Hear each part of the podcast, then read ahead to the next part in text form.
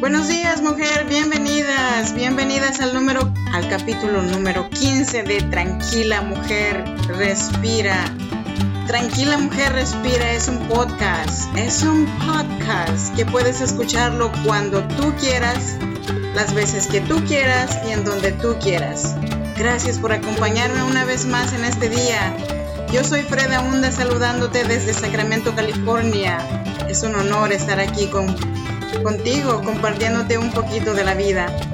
Para quien no me ha escuchado, ya tengo mi página de contacto en WhatsApp y estoy esperándolos para que me manden un mensaje para estar en esa lista de WhatsApp, para poder compartirles todos los acontecimientos de este podcast. Bueno, pues antes de comenzar, quiero recordarte que hasta que la vida no se escape de ti, hoy no es el día de darse por vencida. Al menos hoy no. ¿Por qué tenemos que sufrir? Encontré una frase para describir este episodio y esta frase dice así. Memoria selectiva para recordar lo bueno, prudencia lógica para no arruinar el presente, el optimismo desafiante para encarar el futuro. Escogí este tema porque el pasado fin de semana estuve un poco enferma y no pude grabar el podcast para subirlo el lunes como dije que lo voy a estar haciendo. Y en mis malestares y preocupaciones de la vida me estuve acordando mucho de mi madre, de cómo ella me enseñó a ser una mujer fuerte y nunca rendirme para enfrentar la vida. Se siente muy bonito cuando nos sentimos como pollitos protegidos, pero la vida pasa y pasamos de ser pollitos a gallinas protectoras. Y también eso da placer, porque yo creo que cualquier mujer que ama a sus hijos le produce placer cuidar y proteger a ese pequeño ser indefenso que Dios nos presta. Pero entremos al tema. ¿Por qué tenemos que sufrir? Hay un concepto erróneo en nuestra sociedad sobre el sufrimiento, pero la realidad sobre el sufrimiento es lo mejor que puedes hacer es aprender a enfrentarlo. El sufrimiento es normal, es algo que inevitablemente sucede periódicamente en nuestras vidas. Cuanto antes te des cuenta de que no es personal o deliberadamente traído sobre ti por el mundo, más pronto aprenderás a usarlo a tu favor. Si dejas que tu sufrimiento te consuma consumirá tu vida. Sin embargo, si decides usar tu sufrimiento para alimentar tu vida, para mejor, más satisfactorio será. Bueno, pues yo aquí te traje unas buenas seis razones para explicarte el por qué el sufrimiento es normal, siempre y cuando lo utilices a tu favor. Y el número uno, empezamos con el número uno. El sufrimiento te permite sentir. La verdad es que el sufrimiento es inevitable. Es el precio del ser humano, de nuestra capacidad única de interactuar como ser humano. Con el amor viene el desconsuelo, con la alegría viene la tristeza, con el sufrimiento viene el dolor. Así de simple es la vida. Y es así o es aquí donde las personas nos equivocamos. Muchas personas creen que el sufrimiento es evitable, que cuando levantas las paredes te vuelves invencible al dolor. Irónicamente, la evasión se convierte en sufrimiento autosostenido. Cuando huyes del amor, el rechazo y los desafíos, también alejas las ofrendas más significativas de la vida. Relaciones, conexiones y significado de no sentir las cosas te hacen alejar a la gente. Peor aún, te hace tratar a la gente como objetos. ¿Y el precio? Soledad, vacío, rechazo y desesperación. La realidad es que no puedes elegir selectivamente qué emociones sentir. Lo sientes todo. Pero tus emociones son como el océano. Van y vienen.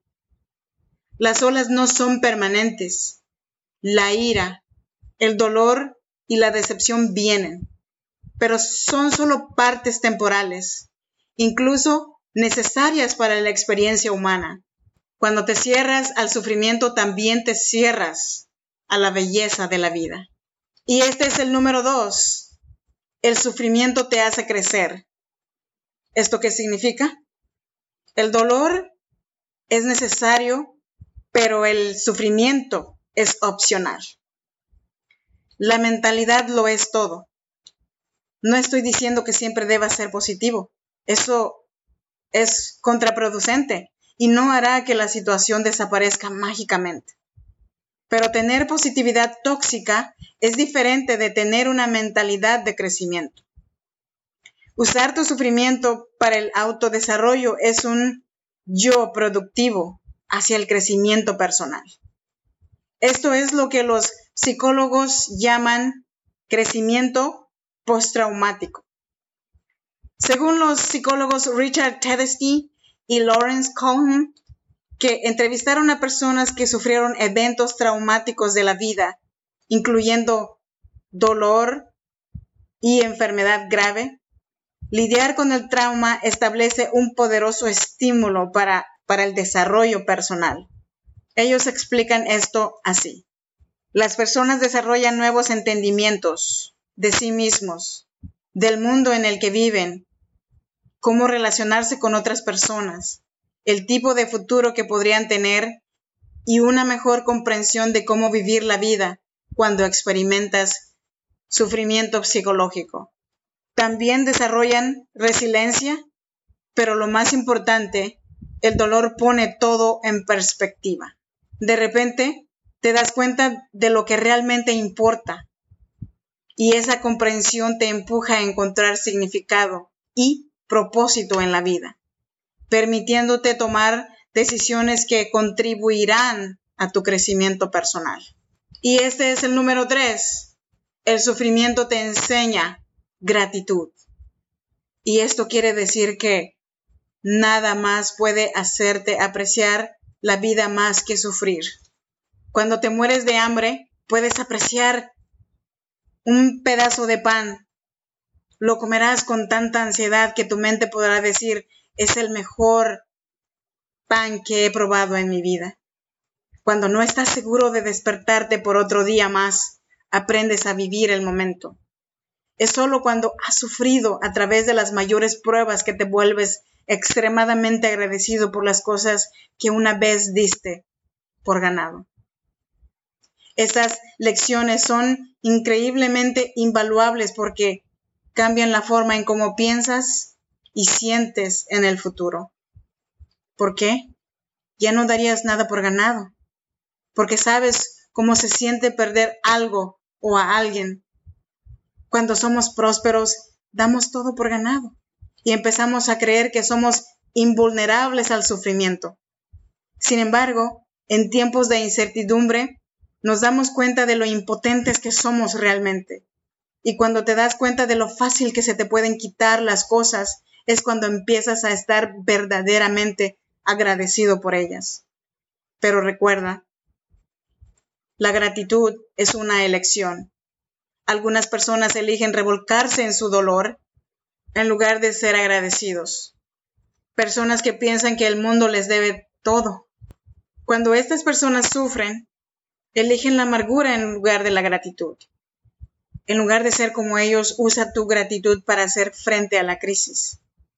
De hecho, puedes cultivar conscientemente una actitud de gratitud que puedes usar como colchón psicológico en tiempos de sufrimiento.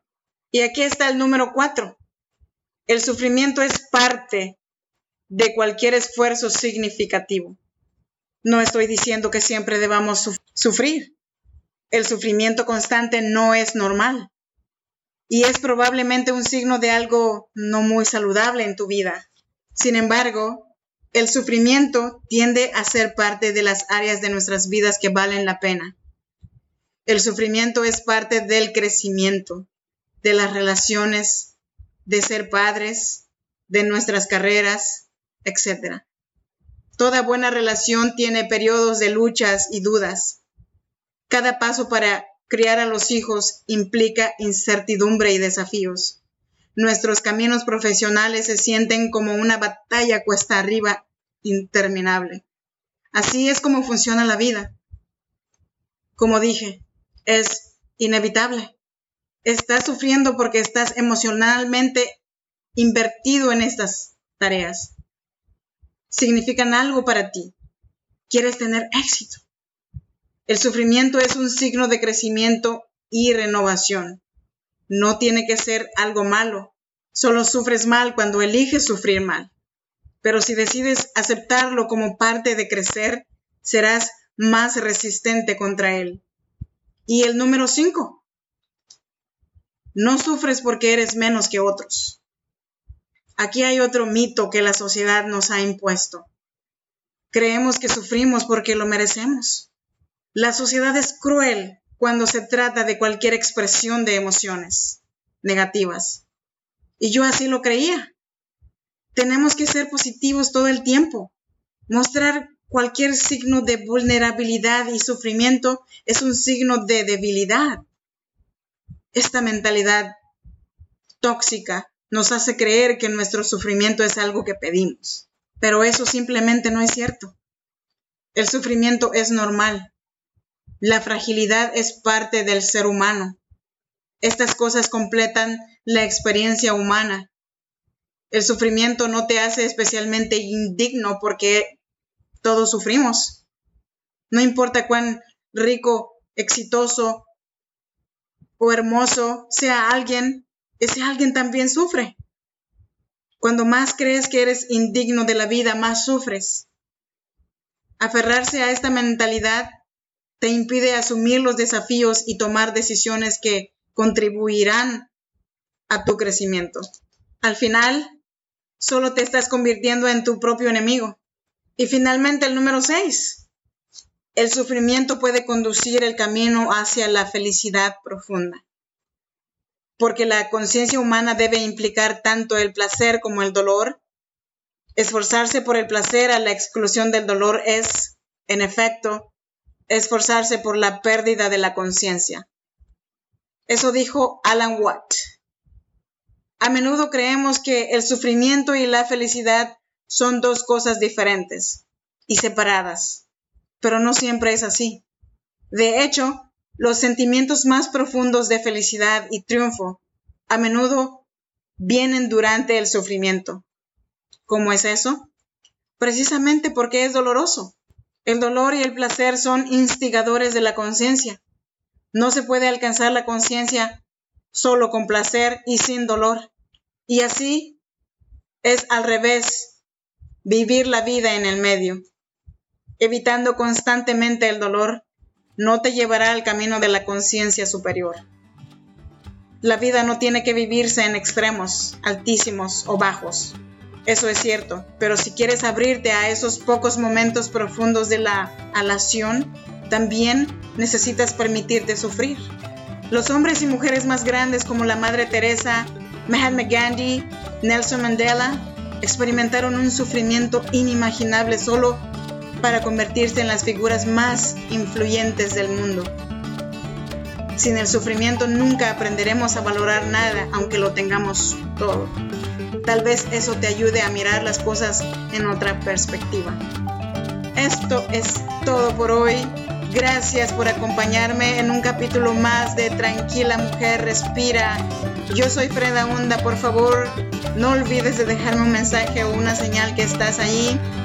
Y déjame recordarte, por favor, antes de que te vayas, déjame decirte que hasta que la vida no se escape de ti, hoy no es el día de darse por vencida. Al menos hoy no.